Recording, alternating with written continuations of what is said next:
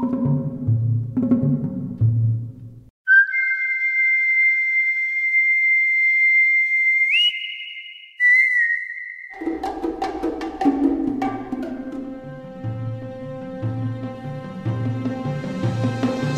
bem-vindos, meus amigos! E olha a gente aqui de novo no Jogando Cinema Fora, o programa de cinema mais underground da internet, graças ao Lipinho. É, fala aí, Lipinho. Por que? Não entendi. E ao Pelosi, fala aí, Pelosi. Provavelmente o tempo que a gente ficou sem gravar não fez bem ao nosso programa, a gente tá aí enferrujado, mas a gente vai falar sobre West Side Story do Steven Spielberg. A gente ficou aí vários tempos aí sem gravar, porque a gente estava envolvido em altos projetos aí, inclusive um que vai brotar aí talvez aí na próxima semana ou na semana passada, porque aqui a coisa do tempo é muito complicada, entendeu? É, a gente Calma, fez qual filme... é esse projeto? Ah, Janjão, se for sair semana que vem, deixa aí pro. Deixa aí pro. Deixa aí pro público descobrir. Mas. Tá bom. É bom não falar, porque se não sair também ninguém tava esperando. Aí a gente fala que era um outro episódio. Eu- Eu tenho outra teoria. Fala. Outra, outra justificativa. É. A gente não tava fazendo mais programa porque a gente não tinha visto nenhum filme tão bom quanto esse que a gente vai falar Oh. hoje. A gente tava esperando um filme genial, tá ligado? Oh. E ele veio. Caramba, o Pelosi já chegou como? então é isso aí. Teve, teve esse monte de problema aí, problema, uns filmes. Lipinho passou muito mal, né, Lipinho? Mas agora tá vivo. Lipinho é mais forte que um touro, grande Lipinho. Graças a Deus aí tá com a gente, né, que Lipinho? isso, gente. Pô, nada a ver, mano. E aí a gente voltou aqui pra mais uma semana. Então, o Pelosi já deu aí uma ideia geral do que, que a gente achou do filme, mas agora ele prometeu que ele ia fazer uma serenata na abertura do programa. Então, por favor, Pelosi, o programa é Não, seu. não, não. Não, não. Vamos começar a crítica. Quem sabe no final eu não faça se eu tiver empolgado. tá bom, então. Deixa pro final. Você não quer falar, Marco? Talvez, pra quem nunca assistiu o West Side Story clássico, não sei, faz aí o- uma introdução do filme. Caso você nunca tenha assistido West Side Story clássicos, O Amor Sublime Amor, né? Trata-se de uma obra, uma das principais obras do gênero musical da história do cinema, acho que a gente pode dizer assim. É um melhor do que o musical americano pôde fazer, é uma obra baseada em Romeo e Julieta, do William Shakespeare. É uma obra originalmente feita pela Broadway, né? Feita para Broadway, aliás, é, com, com as letras do Andrew Lloyd, Lloyd Webber, né? O nosso Andrew Lloyd Webber, não, errei o, errei o compositor. Mas enfim, só um segundo, gente. Leonard Bernstein. Isso. Com a música do Leonard Bernstein e as letras do Stephen Sondheim, que nos deixou aí é, faz pouco tempo, né? Ele viu o filme, filme pronto, queria que o filme fosse lançado, queria que mais pessoas vissem. Gostou bastante da versão do Spielberg. E é isso, se trata de uma das obras mais influentes da história do cinema, que influenciou inclusive, e do teatro, claro, né? Do teatro musical americano, influenciou inclusive o nosso querido Steven, que quando era um jovem menino, é, tinha ali, o pai dele colocava o disco, né, para ele ouvir e, e, e, do, as, as trilhas do filme, e aí vendo os making-offs do, do, do West Side, ele fala, né, que ele ficava ali, ele conhecia todas aquelas letras de cor, e quando ele viu o filme a primeira vez foi aquela coisa maravilhosa, né, dele entender, que é, enfim, é um filme absolutamente magistral, é um filme que tem assinatura do, do Robert Wise, que é um dos maiores, de, dos maiores nomes, acho que a gente pode dizer, da história do cinema. O cara que dirigiu, é, enfim, que dirigiu Noviça Rebelde, o cara que editou Cidadão Kane, o cara que, enfim, um monstro. O cara que fez Desafio do Além, que é um dos maiores filmes de terror de todos os tempos.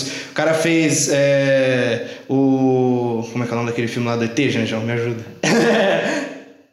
O filme do ET? Não, filme do ET, como é que é? Que teve o é, remake merda com Keanu Reeves. O dia que a Terra O dia parou. que a Terra parou, exatamente.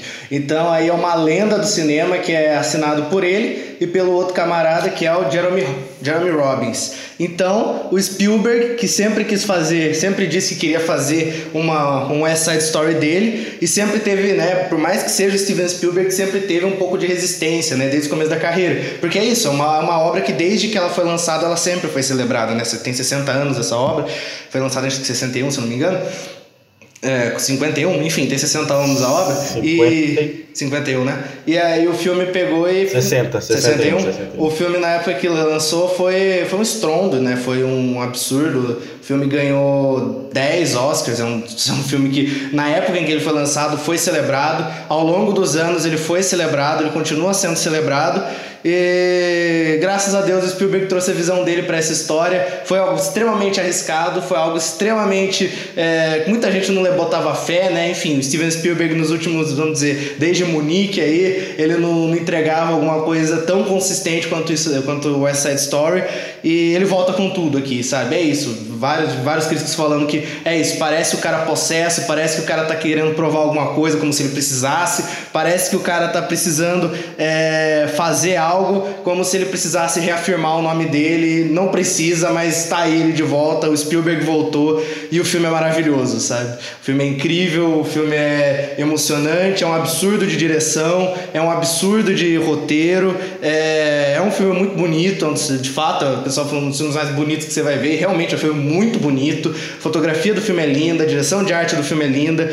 Ele cria momentos tão, é, eu poderia dizer, tão memoráveis quanto as, as obras obra original, assim, do, do cinema. É muito, muito vistoso, é tudo muito palpável. Você volta no tempo com tudo aquilo. É impressionante. Ele faz algumas é isso, a gente vai falar bastante nesse programa, mas é, é um absurdo. E ele vem aqui, vem com humildade, voltando lá, falando dos make-off, você vê ele falando do, do, do fato dele ter. dele não saber nada de musical, ele não sabe nada de dança, não sabe nada de canto. Então ele chamou pessoas que sabiam, chamou pessoas que poderiam ajudar ele nisso. E aí você vê o processo criativo dele falando que toda vez que ele mudava uma câmera, ele tinha que avisar com uma certa antecedência, porque tudo tinha que mudar com ele, né? Toda, toda a equipe tinha que ajudar, e foi uma coisa muito integrada uma coisa muito, é, muito humana, e ele volta com tudo, arrebentando, chutando o pau da barraca e botando mais uma obra, uma grande obra aí na história do cinema, agora no gênero musical. Só falta o western. Quero ver você no faroeste, hein, Spielberg? Você prometeu colocar essas esporas um dia, eu quero essas esporas.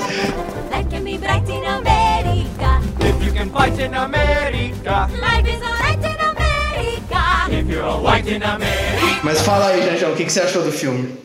Eu vou falar a mesma coisa que eu falei para vocês no, no, grupo do WhatsApp quando eu saí da sala do cinema. Uhum. Para quem tá escutando, só deixar claro que minha experiência talvez pode ter sido um pouco diferente da do Marco e do Felipe, porque antes de assistir o filme do Spielberg, eu nunca tinha assistido ao filme clássico.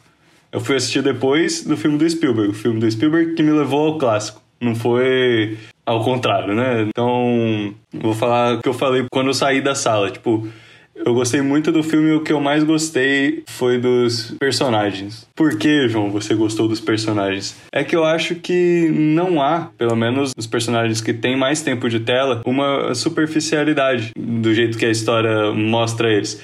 Todos eles são complexos e o filme vai acrescentando camadas neles conforme o, o tempo de rodagem vai passando. E eu acho que isso é muito legal, eu, eu consigo ter empatia por todos. Embora eu veja que talvez eles possam ser até ruins em alguns momentos, mas eles são também humanos. Eles têm os sonhos, eles têm as pessoas que eles amam, eles têm as suas crenças. E mesmo que eles sejam maus e queiram, queiram brigar ou que sejam preconceituosos, eles também têm ali virtudes e você consegue se identificar com eles.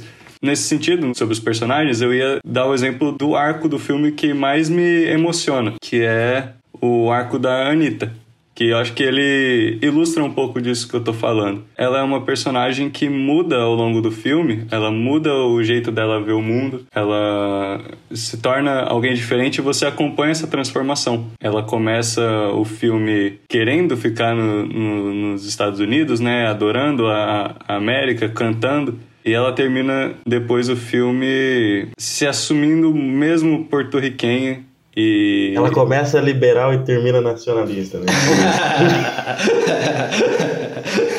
Estraguei a porra. Não, eu já tava me embolando aqui. Vou embalar na do João aí. Assim, gostei bastante do filme. O... Realmente o Spielberg tava muito inspirado, coisa que ele não tava tem um bons anos.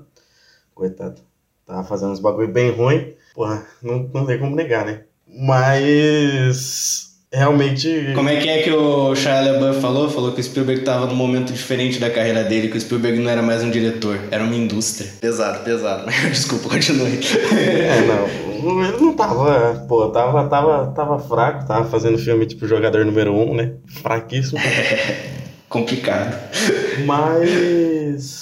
O jeito como ele lida com, com essa side story eu acho muito, muito impressionante. Assim, eu repensei o filme várias vezes, inclusive a gente demorou desde o lançamento para gravar isso aqui, né? Então eu fiquei matutando o filme um bom tempo e eu já. Essa coisa de já ah, é melhor, é pior que o original, eu não sei o que. Eu ainda. Eu, hoje em dia eu acho que o original ainda tá, tipo, nos meus filmes favoritos e o novo não entraria nos meus filmes favoritos de todos os tempos. Então, eu ainda prefiro o original, mas eu acho que o Spielberg lida com os personagens de um jeito muito particular, assim, de, de trazer coisa nova comparada aos originais, de acrescentar linhas de diálogo, principalmente, de construir mais os personagens, de aprofundar eles tanto na, na coisa do roteiro mesmo, disso de adicionar linha, de adicionar diálogo para os personagens e trabalhar mais eles pelo texto, quanto pela forma como ele escolhe reencenar alguns trechos do filme, reposicionar esses personagens em lugares diferentes. Então, por exemplo, a Anitta, que o Pelosi citou, que é a personagem que começa sendo um, um, alguém que acredita no sonho americano e, tem esse, essa coisa de eu vim da, de Porto Rico para cá e eu vou ganhar minha vida aqui, porque aqui vai ser melhor que lá, e termina o filme fechando, né? Inclusive entre aspas, traindo o que ela tinha prometido para a amiga dela, que é a Maria. Ela faz isso porque deixa de fazer sentido para ela acreditar nesse, nesse ideal americano e tudo mais por causa de, de, de, certas coisas que acontecem ali ao longo do filme inteiro e tem esse clímax no final que é uma porrada sem dó. E é isso, o jeito como o Spielberg escolhe reencenar algumas coisas torna certas questões mais potentes, eu acho e, e, deixa o filme mais, mais intenso em diversos sentidos. É, algumas escolhas, como por exemplo, trocar o que no clássico era o personagem do Doc pela. Esqueci o nome da, da, de como que é a personagem nesse. A Rita Moreno, gente. Rita Moreno. é, a Valentina. É, no clássico é a personagem. O personagem é o Doc, que é um irlandês e ele tinha uma esposa porto-riquenha, né? Essa coisa do Romeo e Julieta das coisas é, é uma treta entre a gangue irlandesa e uma gangue é, porto-riquenha. E daí no clássico é um irlandês que tinha uma esposa porto-riquenha e daí ele era amigo de um outro irlandês, que é o protagonista que faz papel, entre aspas, do Romeu, né, que é o Tony. E nesse filme o Spielberg escolhe botar uma porto-riquenha que era casada com o irlandês. E, e isso muda de, em diversos sentidos certas linhas de texto e, e, faz o filme ficar muito mais potente quando chega nesse final, por exemplo, e tem, e tem esse conflito com a Anitta, que é uma porto-riquenha e que ela é extremamente assediada ali, quase estuprada pelos irlandeses no perto do clímax do filme. Então acho que o, o Spielberg faz umas escolhas muito inteligentes de, de roteiro, umas escolhas muito inteligentes de direção também, de como reencenar certas coisas que potencializa muito do filme. É, pegando na, na, na, o gancho aí de vocês, eu acho que sim, eu acho que ele cria personagens muito mais humanos, e se por um lado isso eu acho que concordo, dá uma potência muito grande para a obra, por outro ele eu acho que gerou grande número das críticas que esse filme recebeu, também vem daí, né? Que vendo o filme clássico, né, vendo o filme ali de 1960, é, eu acho que fica muito claro que os protagonistas são Tônia Maria e os restos do, do elenco são personagens coadjuvantes, são personagens secundários. Aqui não. Aqui o Spielberg ele, ele toma uma decisão no sentido oposto. Ele quer que todos aqueles personagens, como o Pelosi falou, sejam humanos. Não é uma história sobre Tony e Maria em Nova York, em, na ilha de Manhattan. É uma história sobre todos eles. É uma história sobre o Reef, que é o, que é o amigo racista do, do, do Romeu, né, entre aspas. É a história da Anitta, que é amiga da Maria. É a história do Bernardo, que é irmão da Maria. É a história do Tino, que é o cara que queria namorar a Maria e depois acaba né, matando o Tony. É a história de todos eles. É a história da América. Eu acho que o Spielberg ele olha por um outro lado. E para fazer isso, ele acaba esvaziando os dois protagonistas. E aí você pode ver, as, principais críticas que esse filme recebe são principalmente nesse sentido. São críticas falando que os principais atores que recebem as críticas são o Tony e a Maria, né? O Ansel Elgort e a Maria Zegler Se eu não me engano é isso, é, não é Maria, né? Mas alguma coisa Zegler. Rachel Zegler. E Rachel Zegler. E aí isso gera um outro, uma outra questão, né? Porque é isso, as pessoas elogiaram muito o personagem da Anitta, elogiaram muito o personagem do Reef, né? Do Mike Feist, eu acho, Mike Faust. Não sei como é que fala o nome dele exatamente, mas enfim, é isso, são personagens que de fato recebem muito mais atenção da trama. São personagens que são muito mais vivos, né? Do que os personagens originais. No original eles são muito mais dispositivos para a trama avançar e chegar onde ela precisa, que tem sim motivações, né? Tem músicas que são motivação para esses personagens, mas que elas são usadas de uma forma que não é tão é isso, eu vou justificar esse personagem, mas é o, ele não é o principal. O principal é o Romeu e a Julieta ali, essa história que eu quero contar. E aí para isso, eu, ele, ele vai dar, como o Felipe falou, muito mais linha de diálogo, ele vai dar muito mais situações para esse personagem viver vai dar muito mais intensidade para essas situações, vai realocar algumas músicas de lugar e vai criar momentos que eu acho que são tão poderosos, que são mais poderosos que o original e que conseguem construir, é, enfim, que eles, eles, eles dizem isso, né? Eles têm essa grande, esse grande discurso sobre a América, né? E, e é isso, no original aposta muito mais não nos, nos bailarinos, é muito mais uma aposta na música, né? Eu não entendo muito de música, não entendo tanto de, de, de dança, mas é isso. Eu vi uns, eu acompanho alguns canais de pessoas que entendem e eles falam que o original é um dos maiores filmes, né?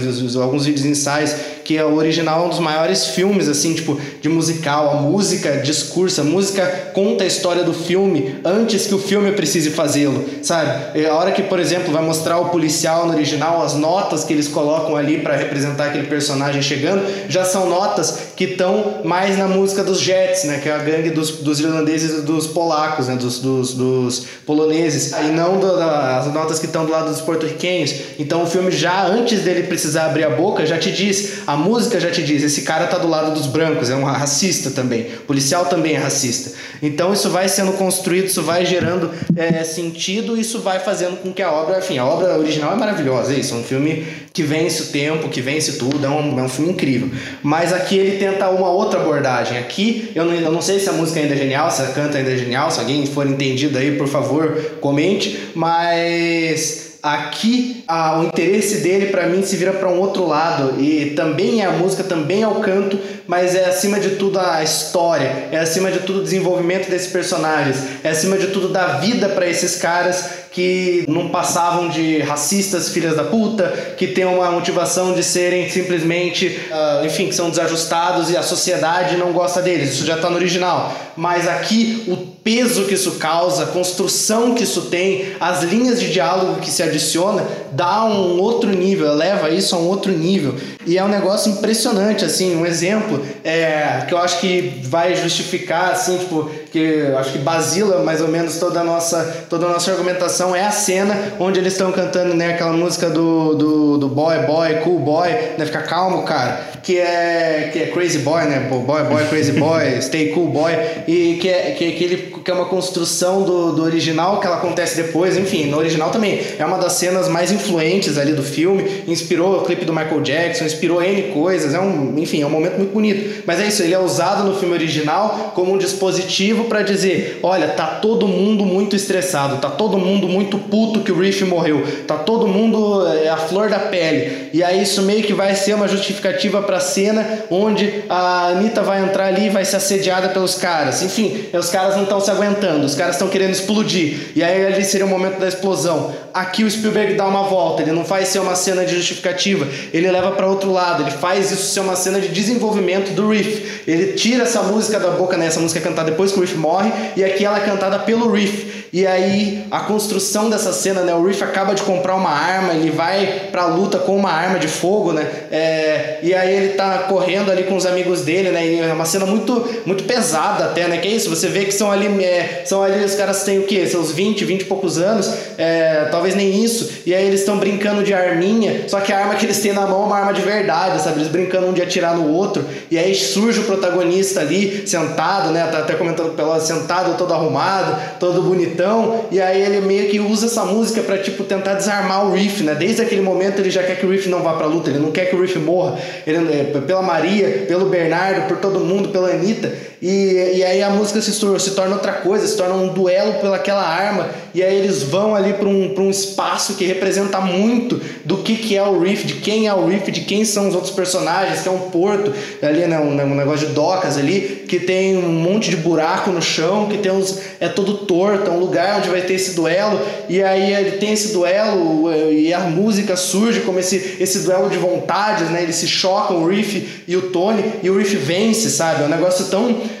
tão pesado assim, tipo, é isso, você. Quando você vê essa cena e você analisa o que aconteceu, e aí no final o Riff tá com a arma, e aí ele faz o pio, né? Ele dá o tirinho, que acontece no original também, mas depois que ele já morreu, e aí volta pro Tony, ele tá todo desgastado, ele tá todo ferrado. É isso, eles tiveram uma luta, eles tiveram um duelo e o Tony perdeu, né? E aí ele chora, é um negócio muito, muito, muito vivo, assim, e a, e a forma que isso vai sendo construído, e de novo, isso vai de o quê? A vontade do Riff é maior que a vontade do Tony, é isso que essa, essa cena basicamente nos mostrou, né? O Tony não conseguiu desarmar o Riff.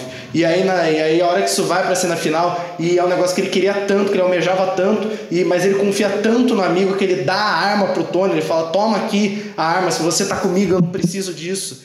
E por causa do Tony, o Reef acaba tomando uma facada, acaba morrendo. E a cara que ele faz, o ator, ele bota ainda a mão na, no, na cara do Tony, tipo, olha para ele, tipo, concedendo perdão, sabe? E é um menino, e você vê que ele também tá desesperado, porque ele não quer morrer, ele tá em negação também, ele fala, é só puxar, é só puxar, tá tudo bem. E, porra, é, e você entende a motivação que leva o Tony a dar facada no Bernardo. Então é, é, é, uma construção muito mais viva. E eu acho extremamente corajosa você chegar em 2021, olhar pro personagem do Reef, que é sim um racista, que é sim um cara que, como Pelas falou, não tem lá a melhor das intenções, muito pelo contrário, mas que ele também é humano. Você também entende que é, é ele pega o caráter trágico do Romeo e Julieta e traz aqui num nível pra, que, que, que aborda todos os personagens, né? A construção dele, a pergunta que o Spielberg faz é: teria como ser diferente? O Reef é meio que o que, o, que sobrou, né? O Reef e a gangue dos Jets é o que sobrou dos, dos, do, da, do, dos brancos, né? Que, que ficaram ali em Manhattan. O resto foi embora, o resto conseguiu sair dali. Então ele é um cara que ele, é, ele, ele nasceu ali, ele nasceu no ódio. Os pais e as mães dele não eram pessoas boas, tá ligado? Eram ladrões, eram pessoas que cometiam né, atos, enfim, que eles descrevem ali como sendo coisas é, ruins. E, e, e aí o filme se pergunta qual que é, qual que é a chance, né? E a música que eles cantam dessa vez na delegacia,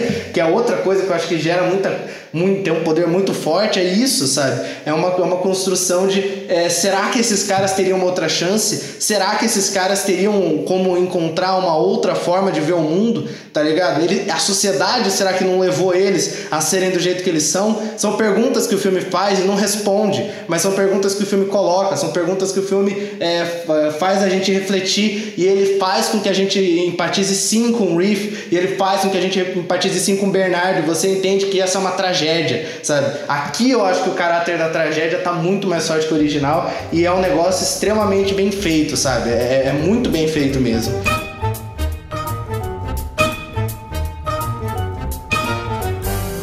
Boy, boy, crazy boy, get cool, boy. Got a rocket in your pocket.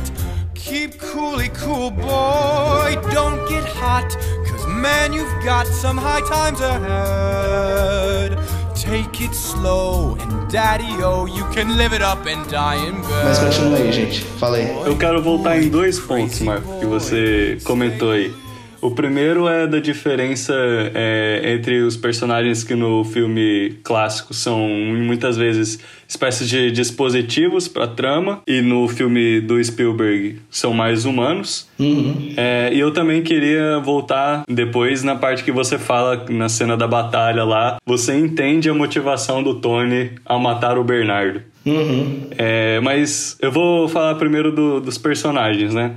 Eu acho que o que conversa bastante com o que você disse é o, Chino, né? Acho que talvez ele que seja o, grande exemplo de tudo que você falou, que é o, o personagem que vai ao baile junto com a Maria, é, lá no primeiro ato do filme, e que depois acaba por matar o Tony.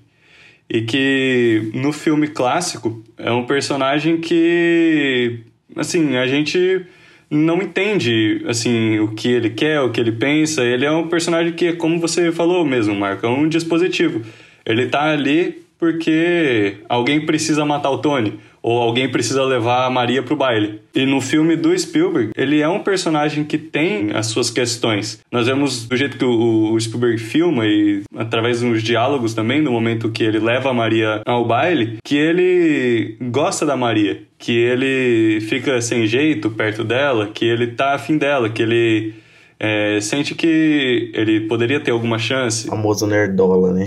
Coitado, o Chino é gado, mano. No segundo filme, o Chino é um nerdola. É, mas ele, ele quer, mano. Ele, ele quer a Maria, tá ligado? No primeiro filme, é um personagem meio. que a gente não simpatiza muito. Se empatiza, não simpatiza, que eu falei rápido. É, e eu acho que esse personagem é o, assim, o exemplo do que você tá falando, Marco. Não sei se você concorda, mas eu acho que sim, né? Total, total. Eu acho que a construção dele aqui é bem feita. Tem, não é que é bem feito, mas aqui tem uma construção, né? No original ele não se propõe a isso, então ela não existe. Mas a forma com que ele coloca aqui, tipo, pô, ele dá uma fala, né? Ele constrói o personagem, pô, é o cara que ele quer o melhor amigo do Bernardo, tem o Bernardo como melhor amigo, é o cara que tem um futuro pela frente, é o cara que o Bernardo quer que ele fique com, com, a, com a irmã dele por causa disso, é um cara que vai consertar calculadoras, né? O né, que o filme brinca, é o cara que queria ajudar na gangue, mas o cara não deixa. E a, até a forma com que o Spielberg constrói isso, né? É, quando ele vai atrás do, dos dois, vão atrás da gangue, e aí os, o Tony e o Chino levantam a, a, a, a porta, né? E é, é, uma cena que, poxa, é um negócio bastante. E aí depois você sabe, né? Sabendo que, o, o que vai acontecer nessa história, pô, é um momento muito pesado. E aí a hora que chega no final e o cara dá o tiro pelas costas, e aí ele vai preso, né? A última cena é isso: os, é, os caras saindo numa procissão ali pela morte do Tony e ele se, se entregando à polícia com a Rita Moreno. E é uma cena que fica muito mais pesada. Você entende? Esse cara perdeu a vida, acabou a vida desse cara. Esse cara destruiu a própria vida, saca? Por causa do ódio, por causa de não existir perdão aqui. Porque aqui a coisa é diferente, né? Além da Maria, né? No final a Maria perdoa, mas já é muito tarde para ele. Então ele constrói um arco e ele se torna também um personagem trágico. No original não existe tanto isso. Ele tem a cena dele pegando a arma, dele falando: não tentem me impedir, eu vou lá, eu vou matar. E olha só, é a arma do Riff, né? É a arma que o, que o Tony deixa cair é, no chão, que é a arma do Riff. No final, a arma do Riff mata o Tony, né? Então é uma situação muito é isso, ele cria uma situação muito mais trágica, né? Ele faz as coisas terem mais peso, como o Felipe falou. E a partir disso, a partir do voluntarismo, como eu falei, né? O Riff, a hora que ele vai comprar arma, o cara bota um cano na cara dele, ele avança a cabeça para cima, sabe? É isso. Quando você vê um personagem agindo, é, é, é aquela brincadeira, né? Ninguém gosta de um bebê chorão né? A menos que seja de fato um bebê. No caso não é, é um adulto. Então, como esse adulto deveria se portar? Por pior que seja, os grandes antagonistas surgindo daí são personagens que têm que agir, são personagens que têm que mostrar o seu valor, por mais que seja por uma causa deturpada. E aqui todos os personagens fazem isso, saca? Sejam eles heróis ou vilões. E aí eu acho que isso cria grandes personagens, sabe? Tanto no caso e até alguns questionamentos que surgem aqui, por exemplo, Bernardo jogando na cara do Tony, tipo, mas você será que você não quer ficar só com a minha irmã? Porque outra coisa que não tem, né? O Tony quase matou um cara. Será que você não quer ficar só com a minha irmã, só para ficar com uma pessoa que, que é diferente de você e você se sentir redimido pelo que você fez? Então ele joga esse questionamento e Spielberg não responde. E aí você, enquanto público, você acaba refletindo sobre isso. Pô, será que não é isso mesmo? Sabe, ele tá provocando o cara, mas será que de fato não é isso? Então, de novo, é uma coisa que o Spielberg tá colocando em xeque o protagonista dele, tá colocando em xeque as motivações, tá dizendo as coisas não são talvez não sejam tanto quanto parece, né? E aí isso vai gerando uma situação muito mais complexa, vai gerando uma situação muito mais densa, né? Uma situação que a hora que chega a história no final e acontece toda a desgraça, que de novo é uma cena maravilhosa, né? É um zenital que você vê ali por cima, a sombra se misturando no chão e aí, né, tipo, pô, é isso, tipo, antes deles aparecerem um de cada lado, você já vê eles se cruzando ali e aí parece o Spielberg dizendo, né? Olha, poxa, olha aqui, todos são iguais, né? A sombras de todos são iguais, as sombras se cruzam. E, e tem outra cena que pô, o lugar onde ele escolhe, no, no original, é embaixo ali da ponte, né? Aqui é um, é um depósito de sal, né? Pô, nada, nada de bom sai de um depósito de sal, né? Sal, né? Você, você quer acabar com a terra, você joga sal nela, né? Você, você acaba com a vida, você acaba com, a, com, com as esperanças, né? Então, pô, toda a metáfora que ele constrói em volta desse ambiente, toda a forma com que ele filma esse ambiente, toda a forma com que ele filma o filme inteiro. Tem umas cenas muito absurdas nesse filme, mas acho que a gente pode falar um pouco disso depois. Mas eu concordo sim, Pelosi. O que mais? Qual que é o segundo ponto? O segundo ponto é o seguinte, Marco. Você disse: entendemos muito bem a motivação de Tony ao matar o Bernardo na cena da batalha. E ah. como eu não, não tinha assistido o filme clássico e não sabia o que ia acontecer naquela cena, eu senti uma emoção que depois eu até conversei com o Felipe, perguntei para você também, vocês não sentiram, que foi a emoção de decepção com o Tony quando ele mata o Bernardo. Porque o Tony, ao, ao longo do filme todo, depois que ele sabe que a, a briga vai acontecer, ele tenta impedir que isso acontecesse, né? Uhum. Porque ele já é um personagem que passou por um momento que ele quase matou uma pessoa, ele foi preso, né? Ele tá mudado, né? Ele não quer que as pessoas briguem. Então ele tem esse background aí, né? De que ele, ele é contra as brigas das gangues. E ele vai pra batalha lá, ainda querendo impedir a briga. E para mim, assim, hum, do jeito que é filmado, não tem um momento que eu consigo entender a virada de chave do Tony. É de deixar de ser essa pessoa pacifista para dar uma facada no Bernardo. Pô, nem quando o Riff coloca a mão no, no, no, no, pescoço dele ali, tipo, olha pra ele, tipo, o Riff tomou uma facada, basicamente o Riff tava sem defesa, o cara tava com os braços abertos, o cara deu a facada nele. E é isso, pode ter sido um acidente, o Bernardo talvez não quisesse dar a facada, né, depois a cara do Bernardo até, mas eu acho que o Spielberg aposta ali, sabe? Tipo, a cara que o Riff faz, tipo, é isso, é um menino, é um menino, ele esfaqueou um menino. E esse menino ca- calha de ser o melhor amigo do Tony, que ele, o, o filme inteiro defende o cara, tá ligado? Por mais que ele esteja ali com a Maria, até com a Maria, ele briga, ele fala, não, mas e o Riff? O Riff, ele faz o que ele pode, ele tenta viver do jeito que ele tenta, que ele, que ele pode, sabe? É isso, sabe, acabar na sarjeta, sabe? E aí ele encontrou um jeito de, de fazer as coisas, ele encontrou um jeito de defender os seus, um jeito completamente deturpado, pode ser, mas ele tem um jeito dele de defender os seus. E de, de querendo ou não, é o melhor amigo do cara. Mas então, eu- a hora que ele toma facada e filma a cara do Mike Faust, tipo, eh, sabe, tipo, tá tudo bem, tá tudo bem, é só você tirar essa faca, tipo, do meu peito, tá ligado? Tipo, porra. Ali eu acho que vira completamente pra mim, sabe? Ali eu acho que o Spielberg é muito feliz, assim, na construção da, da. Talvez nessa, nesse momento sim, Marco, mas o eu acho que o que me incomoda mais é quando o Tony ele começa a realmente trocar os socos com o Bernardo, quando ele monta a postura pra brigar, sabe? Uhum. É, para mim soa muito estranho aquele momento, porque eu me lembro bem, ele monta a guarda num, num plano muito aberto, você não vê direito a expressão dele. Uhum. E tipo, tal, não é, eu não tô falando tanto no sentido de tipo construção do roteiro nem nada, é mais uma questão acho que da encenação desse momento ali, a, a, a decupagem talvez. Uhum. Porque o Tony, eu sei que ele tem os motivos pra pra mudar. Ele, ele tá num momento que ali que é tenso, ele tá vendo os amigos dele ameaçados, depois ele vê o amigo dele morrendo nos braços dele. Mas assim, ele começa a brigar com o Bernardo, pra mim, muito do nada, assim, nesse, nesse filme. É, talvez a construção pudesse ter, de fato, uma cena a mais ali de close, mas... Eu acho que, Fala aí. assim, pra mim o problema tá no Ansel Elgort, Elgort, é lá. Hum, No, no cara que faz, o protagonista. Eu acho que, tipo assim, é dois pontos. Inevitável, pelo menos pra mim. Se for comparar com o clássico, o, eu acho que o cara que interpreta no clássico, não lembro o nome dele, ele consegue sustentar mais a coisa do malandro carismático. De ser o cara que, tipo assim, ele era da gangue, mas ele não quer mais isso e ele tá em outra vida. O Ansel Ergot, Ergot, não sei como é que fala, ele tá eu acho que o Spielberg pede mais dele, porque acrescenta essa coisa. Ele não é, ele não é só um malandro carismático. Ele é o cara que quase matou alguém. Ele é um cara muito mais parrudo do que todo mundo que tá ali em tese. Ele, tipo, é um cara que era pra ser parrudo no nível do Bernardo mesmo. Eu acho que, tipo assim, ele não passa isso pra mim. Então, eu acho que, tipo assim, pra mim é uma coisa de. Eu não acredito o suficiente nesse personagem a ponto de eu achar que ele fez o que falam que ele fez, e a ponto de eu achar que ele tá disposto a fazer, a chegar nesse nível de novo, sabe?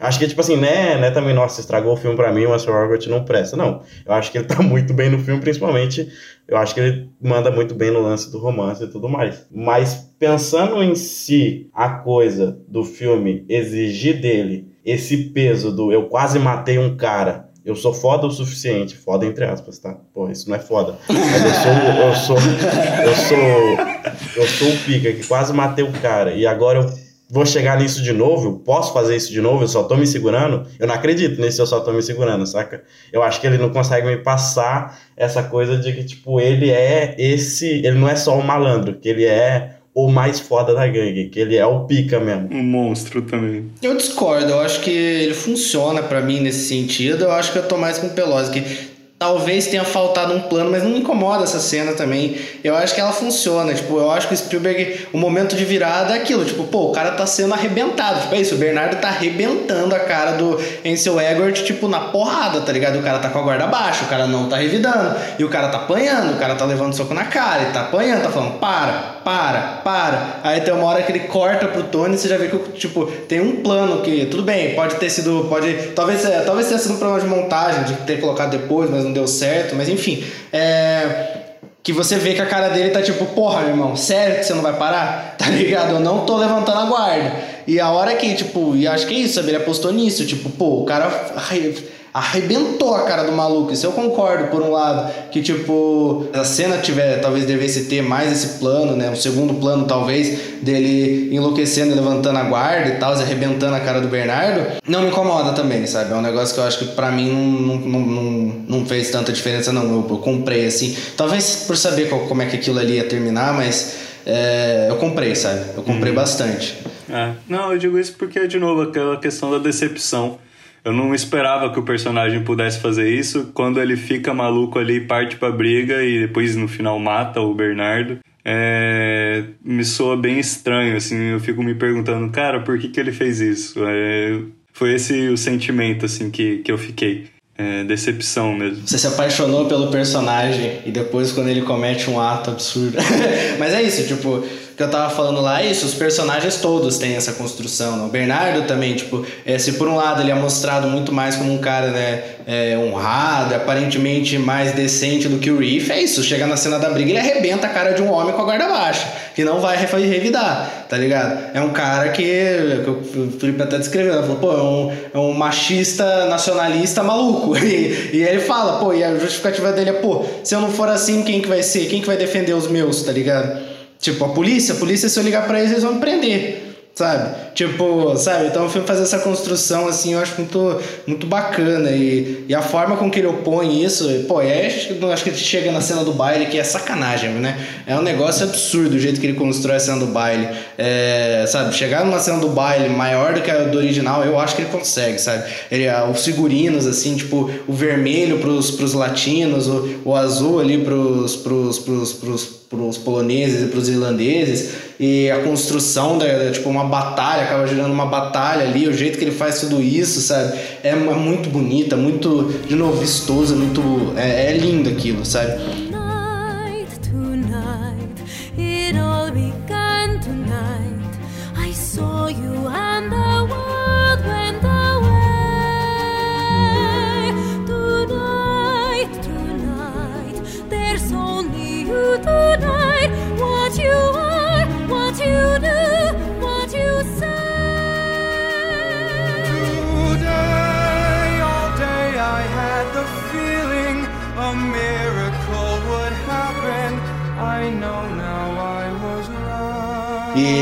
isso, ele atualiza a história em vários sentidos, ele, né, dessa vez tem de fato atores latinos interpretando personagens latinos, a personagem ali da menina que queria ser é, parte da gangue no original, é, aqui não, aqui é um, é, um, é um homem trans, né? Então tem toda essa construção muito mais atualizada, ele atualiza a história, ele faz essa história ser é, mais sobre o povo do que sobre dois personagens, e ele faz essa história trazer muito mais reflexões, sabe?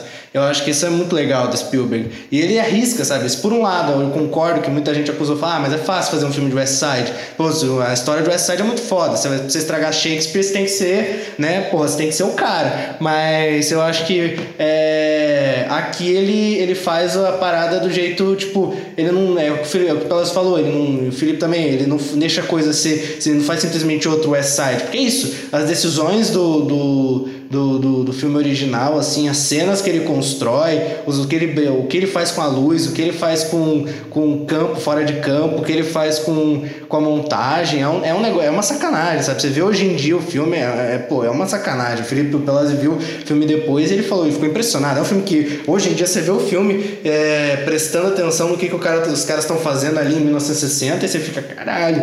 E o Spielberg, eu acho que ele não fica para trás, sabe? A cena do, do que o Tony tá procurando a Maria, tá correndo ali no meio das ruelas, e aí é isso, ele tá num lugar que é tipo a parte de trás dos prédios, né? A parte ali dos prédios que é mais suja, a parte ali que não tem as coisas, e aí ele tá gritando para ver se alguma, se a Maria sai de alguma daqueles prédios, e aí o Spielberg ele tá ali, mostra aquele ambiente, e aí ele faz ali um plongé do Tony, que ele tá no meio de uma poça de água, né? Que é isso, a poça de água no meio da ruela, e a hora que ele sobe a poça de água, parece que o cara cara tá num, num, lugar onírico ali, parece que o cara tá, é, atingindo um nirvana, é muito bonito assim, sabe? Porque o trabalho de luz do filme, o pessoal tá, tá elogiando muito a fotografia do filme, de fato, é sacanagem a fotografia desse filme. E, pô, é isso, sabe? É, é uma inspiração, sabe? Pra você chegar ali e fazer a cena, sabe?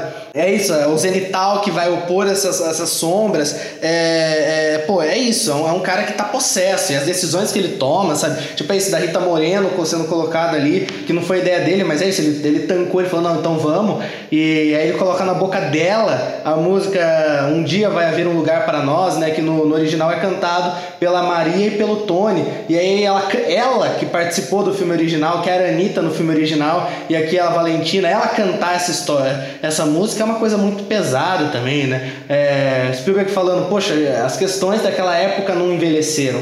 Olha que merda, né? E aí ele coloca isso aqui e coloca na boca dela e diz talvez haja um lugar para nós, e uma lenda do cinema cantando. E de novo, vendo os making off, você vê que ele não foi pro estúdio depois, ele deixou que a voz dela saísse, ele gravou de forma direta na hora que ela cantou, sabe? Ele falou: "Não vou fazer isso, eu vou deixar ela cantar e se sair uma nota, né, pô, é isso, é uma idosa. Se uma nota não sair tão legal, vai assim pro filme porque é isso, é uma lenda que tá na minha frente e poxa, é respeitar, sabe? E ele respeita os personagens respeita bastante, né? Não tem isso, tipo, todo mundo, né, o pessoal tendo o Chile que, pô, tem cenas inteiras faladas em espanhol é, que não tem legenda, né? O Spielberg pediu para não ter legenda. É isso, ele não é o primeiro diretor de cinema a fazer isso num filme hollywoodiano, blockbuster, né? No caso, esse se tornou um blockbuster, antes não era um blockbuster, mas enfim, num grande filme hollywoodiano, mas, mas é muito legal ver que ele vai, tanca essa, essa, essa decisão, bate no peito, vai até o fim e fica muito legal, fica muito bacana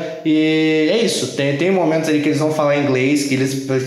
Se, se, se você não entender o público que está lendo a legenda, não entender o que está sendo dito, não vai fazer sentido, então eles vão falar inglês, eles têm que cantar inglês, porque senão não vai funcionar é, para contar a história. Mas é isso, tem muitos momentos ali que é o momento deles, sabe? É o momento dos latinos, é o momento dos caras falando espanhol. E se você não entende a língua é, espanhola, né? Se você não entende ali, você não vai pegar. E tudo bem, sabe? Tudo e, bem. Pô, isso é muito foda. Não sei, Marco, o que você falou, ah, nos momentos são fortes, mais importantes, assim, narrativamente, eles falam inglês, mas tem o, quando a Anitta, ela fala, eu sou porto-riquenho, e quando sim, ela... Sim.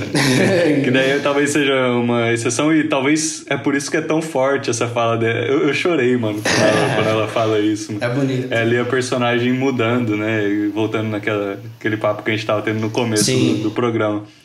Eu só queria falar um pouquinho mais, Marco, da questão da, das luzes e da, é, da fotografia mesmo. Porque, assim, além de ser lindo e, assim, realmente, pô, muito virtuoso, eu acho que tá ajudando muito mesmo, assim, a contar a história. É, sempre que tem essas luzes que são mais Posso usar a palavra maneirista? Não. Não, não, não sei, não é maneirista. Não sei se é maneirista, mas tá. Pô, os flares, tá ligado? Mano, os, o, tipo, os brilhinhos, depois o vitral, e, tipo, que ilumina e deixa a cara do, das, do, do casal, tipo, toda coloridona. E daí tem a poça de água que fica brilhando. É, assim, são sempre em momentos que o casal tá junto ou prestes a se encontrar. Como se ali um fosse a luz do outro. Tem até um, um pelo menos Assim, é assim que eu vejo, né? E daí tem até um momento que o, o Tony, ele tá procurando a Maria, lá um pouco depois de pisar nessa, nessa poça d'água, e daí ela surge como se tivesse realmente um holofote nela. Ela é de branco, em cima lá do, da, da escada. Tipo, ele olha para ela, tipo, com, pô, ela é a luz dele, né? Tipo, ela tá iluminando aquele ambiente escuro, é a única luz naquele, naquele prédio escuro que ele tá procurando ela. E daí essa construção, ela fica tão forte, tipo, me, me gera uma, é, assim, uma catarse muito grande ali no final do filme, quando o Tony tá procurando, tá gritando Chino, Chino, me mata, Chino. E daí a Maria surge no meio da rua, tipo, no final da rua, iluminada por um poste. Numa iluminação bem parecida com aquela que é ela lá na escada, né, que eu acabei de descrever. E daí de novo, o Tony ele olha, tipo, para aquela rua que tá escura e vê no fundo daquela rua a Maria iluminada por um ponto de luz muito contrastado. É aquela luz da vida dele. Só que nesse momento tem atrás dele o Chino que vai dar o tiro, né? E essa cena é muito forte, porque tudo isso dá. Eu acho que a luz, ela realmente está ajudando mesmo a contar a história e, e ajudando mesmo a ficar. Essa cena ser tão forte. E, de novo, é ele é a luz no fim do túnel, sei lá, do, é, acho que é meio brega eu falar dessa forma, mas. Mas eu é, acho, eu acho, é acho um que sim, isso, eu acho sabe? que o filme, é o tema de West Side Story, não, desse, não daqui, mas já do filme anterior e do, e do musical também é isso, é a ideia de opor amor e ódio. É uma história sobre o amor e ódio. E, é isso, ele olha para frente, ele olha ali para alguma coisa que ele almeja, uma coisa que ele, que, que ele encontra nela, que é o amor, é uma coisa que ele não teve, né? Que, enfim, ele teve amor fraternal do Reef, mas aqui ele tem um amor que não é baseado no ódio, né? E atrás dele vem um tiro do ódio, vem algo que ele, né, que é algo que ele não pode desfazer. Ele matou o Bernardo, ele matou o melhor amigo do cara e aí o cara dá o tiro nele. E a forma com que ele filma isso, né? O Pelosi até comentou, poxa, muito bonito, né? Tipo, a forma é, é, é, um, é um plano contra plano no ombro do personagem. Você sempre vê o ombro do personagem. Então ele coloca esse personagem no centro, né? Então aqui eu acho que aquele, aquele plano final ali, toda aquela catarse final, é a essência do que, que é o filme, né?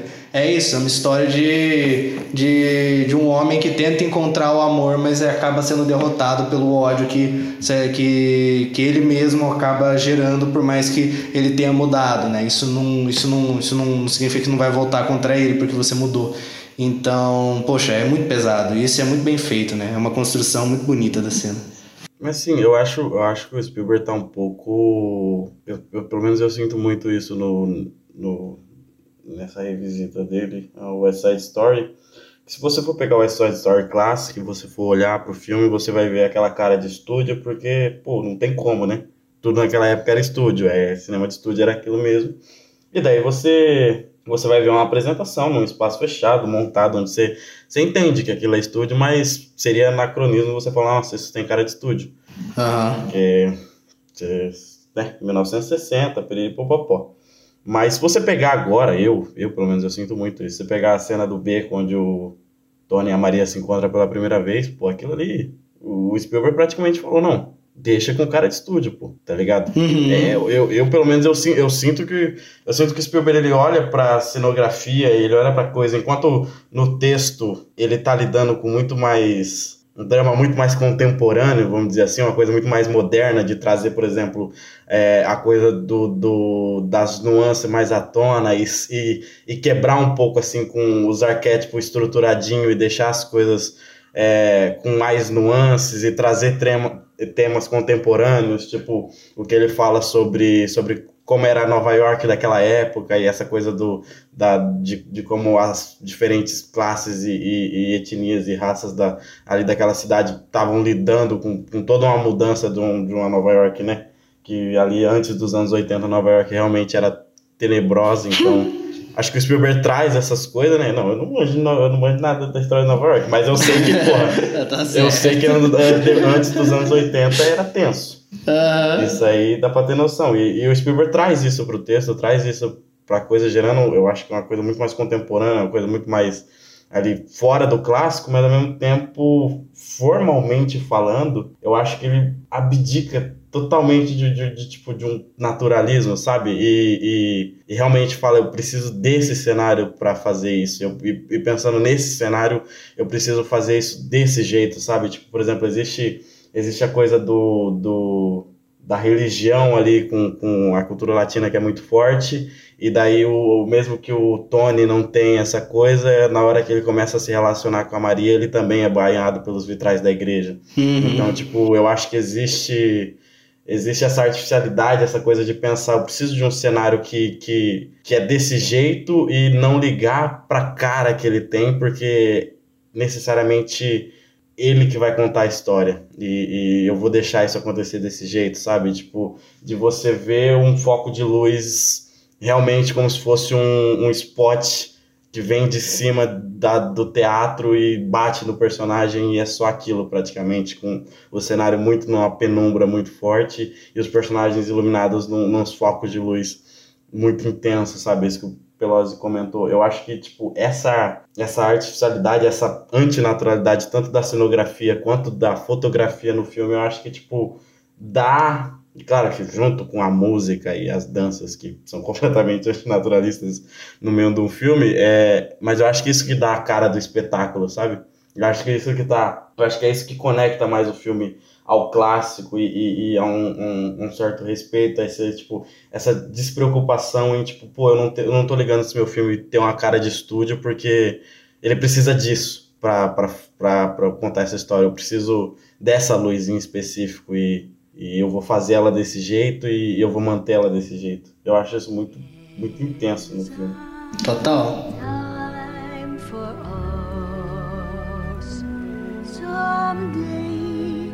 time for us.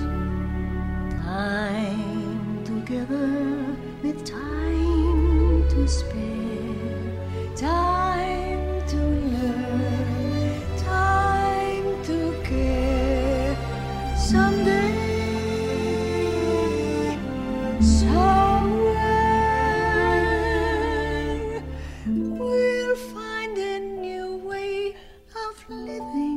Não, eu ia falar que eu queria ouvir a serenata do Pelosi, mas. Eu ia cantar a, a Cool Boy, mano. Ah.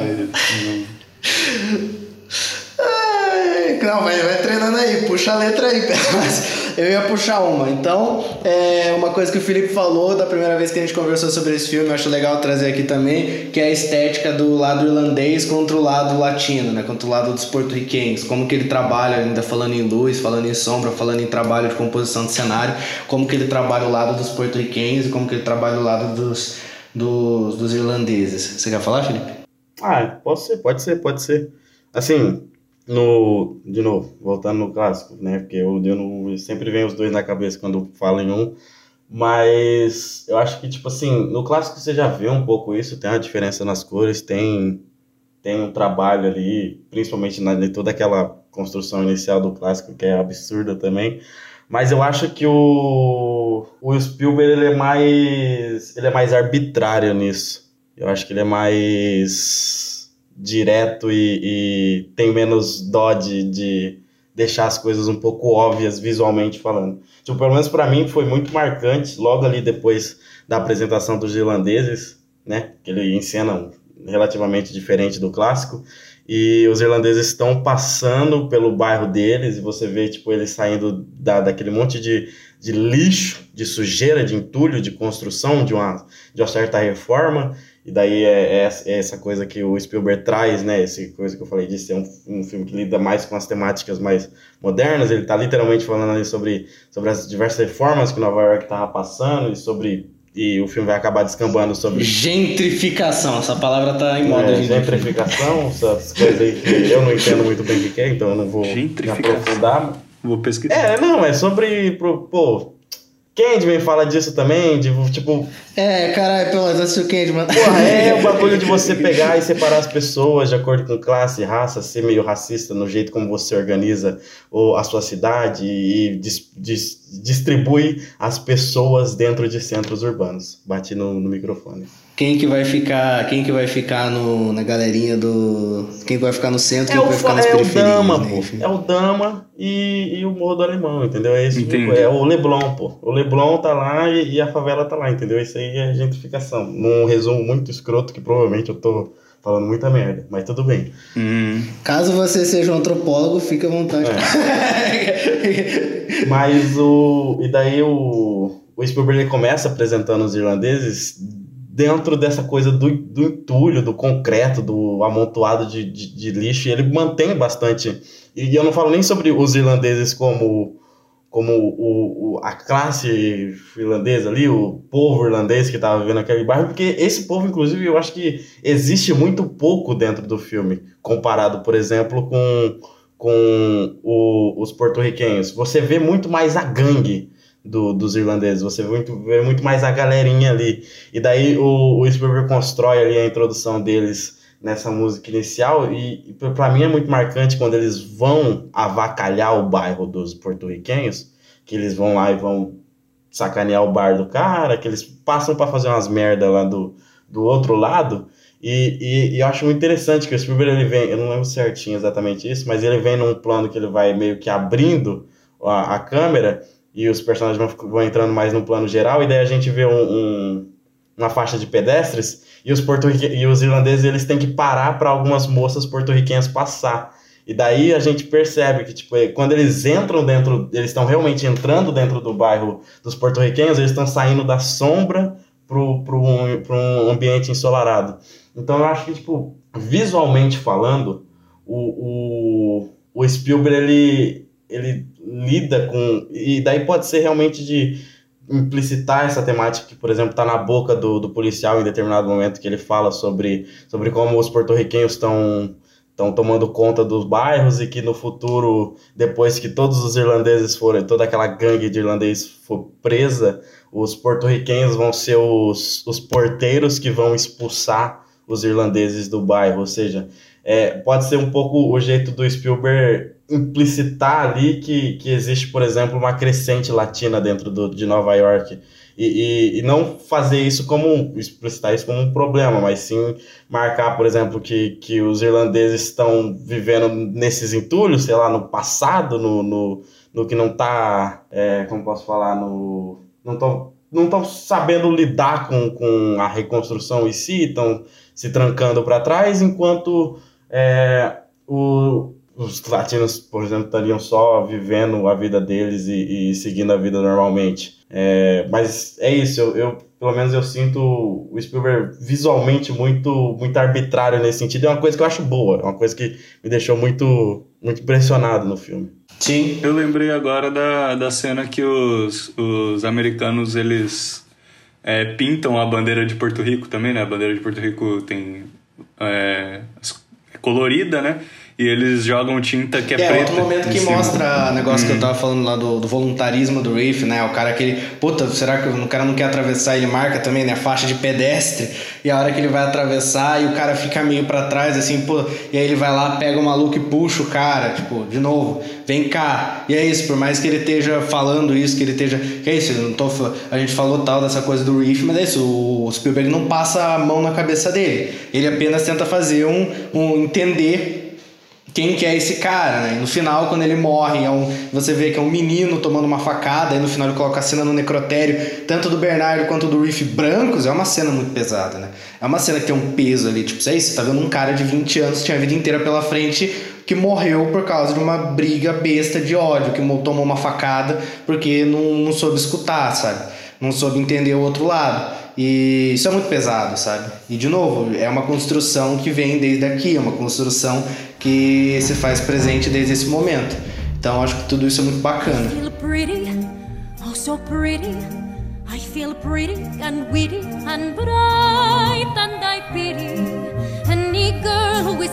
Vai, Veloz. Agora, gente, nosso querido público, nosso público que nós gostamos tanto, Oi. Boa Pelosi, vai Stay cool, Vai.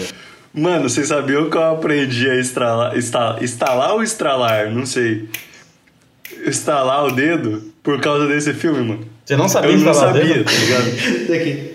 eu não sabia, só que agora eu sei. Eu só sei com a direita, com a esquerda eu não consigo. Caraca, então tu não sabia instalar o dedo. Mas é por causa do. Não, não, peraí, do... a gente tem, a gente tem mais uma hora de podcast aqui só pra discutir e você não saber instalar o dedo.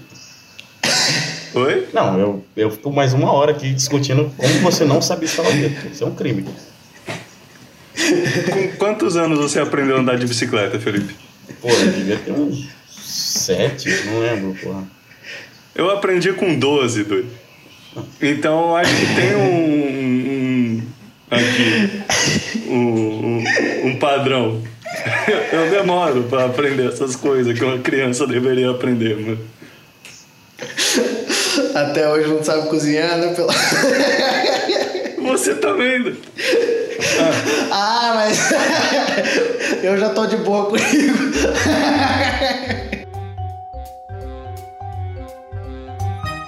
Tem que fazer isso, né, mano? Vamos lá. Boy, boy, crazy boy, get cool, boy. You got a rocket in your pocket. Keep cool, cool, boy. Don't get hot, cause man, you got some high times ahead. Take it slow, and daddy, oh, you can live it up and die in bed. Boy, boy, crazy boy, stay loose, boy. Breeze it, buzz it, easy does it. Turn off the juice, boy. Come and go, but not gonna. Não sei mais essa.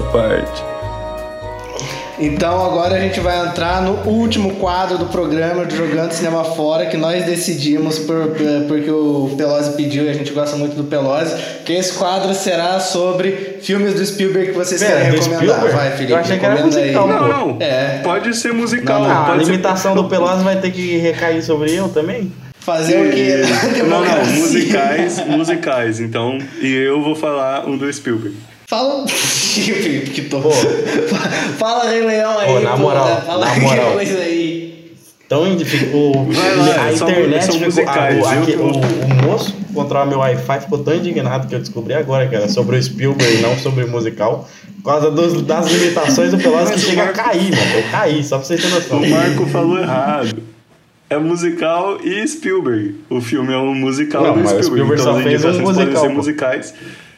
Oi? Mas não faz sentido nenhum recomendar Pelosi, uma é lista com dois possível, caras não é possível que você não conhece Qual um que vai ser o nosso carrossel, Pelosi? Vai ser filme do Spielberg ou vai ser filme musical? Não vai botar, sei lá, é, Duncan...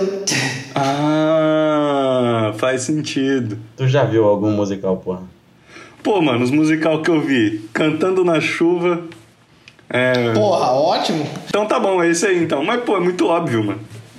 Mas não, que isso. Desenvolva. Fala por que que Cantando na Chuva, Jujão. Dê algumas palavras sobre essa obra-prima. Porque toda vez que chove, depois que eu assisti esse filme, eu quero pegar um guarda-chuva e, e fazer a cena do Singing in the Rain. Olha que bonito. É o meu sonho. É um, pra quem é igual, acha que musical é chato, acha que filme antigo é chato, assistam esse filme, porque esse filme é uma puta comédia, é um filme divertidíssimo pra você ver com a família. Então, fica aí a dica. É um filme muito engraçado, um dos filmes mais engraçados que eu já vi. Felipe? Pô, eu vou indicar o Cabaré, né, mano? O musical aí do Bob Fosse uma obra-prima inquestionável. Discute aí diversos temas importantíssimos, entendeu? Fala sobre ascensão do nazismo. Fala aí sobre um romance impossível. Pô, lindo. Melodrama de qualidade. Pra toda a família. Mentira, não é pra toda a família. Tem umas coisas que não é pra família. Mas, pô, Mãe, vamos ver cabaré? mas é, é um filmão, é um filmão. Tem trisal, pô. Não, é, é filme de gado, tem tudo. Tem filme de gado também. É isso que eu quero pra minha Tudo, vida. tudo, tudo, tudo de- que tem aí na modernidade tá lá em E se Cabaré. a pessoa chegou até aqui nesse podcast, escutou essa recomendação e assistiu o filme que o Felipe indicou, tem que mandar mensagem pra ele no, no Instagram pedir pra ler o, o texto que ele fez sobre o filme. Muito bonito. Belíssimo texto, Felipe. Sua vez, Marco. Obrigado, Pelosi. É isso, gente. Não vai ter indicação do Marco, a gente. Não, brincadeira, vai lá. Eu vou indicar aqui então. Eu ia indicar Minha Bela Dama, mas pô, vocês já indicaram dois filmes americanos, então, bom, fica aí a menção rosa Minha Bela Dama. Eu vou indicar Guarda-Chuvas do Amor, vai, filme francês, Jacques Demy, é, esposa aí da. Da Agnes Varda, é um filme belíssimo. É um filme que funciona mais se você já tiver visto alguns musicais na sua vida. Na verdade, acho que é um filme que só funciona se tiver visto alguns musicais na sua vida.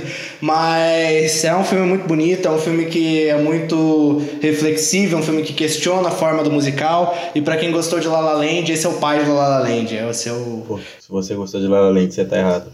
Vai tomar no cu, Felipe. É... e é isso. Essa side story veio porque é, muita gente aí, né? Muita gente querendo pô, fazer. Saiu La La Land, saiu um monte de filho feio atrás, todo mundo quis correr Saiu atrás. Land, o Spielberg falou, putz, estragaram o gênero, eu preciso consertar. E lançou West Side Story. Vai tomar no teu cu, Felipe. La La Land é maravilhoso. Aí tem um musical legal aí nesse meio dessa leva que é o Rocketman, que eu gosto bastante. Mas é isso, Spielberg chegou com os dois pés na porta e agora eu quero esse homem de espora. Bota espora, Spielberg. Se você não botar as esporas, eu boto elas em você. É, é isso. É... Obrigado aí por nos escutar. Até semana que vem. Não, não, não. Manda um Não, não, beijo, não. Pelosi. Obrigado por jogar cinema fora com a gente, Marco. Você inventa esses slogan e agora não tá usando. Por favor, use. A gente não tem nenhum, a gente não tem nenhum convidado hoje, Pelosi. Eu vou falar isso pra quem? Pro ar? Vai, não funciona não? Não sei, funciona? Nunca tentei. Então é isso aí. Obrigado por jogarem cinema fora com a gente e até semana que vem. Tchau!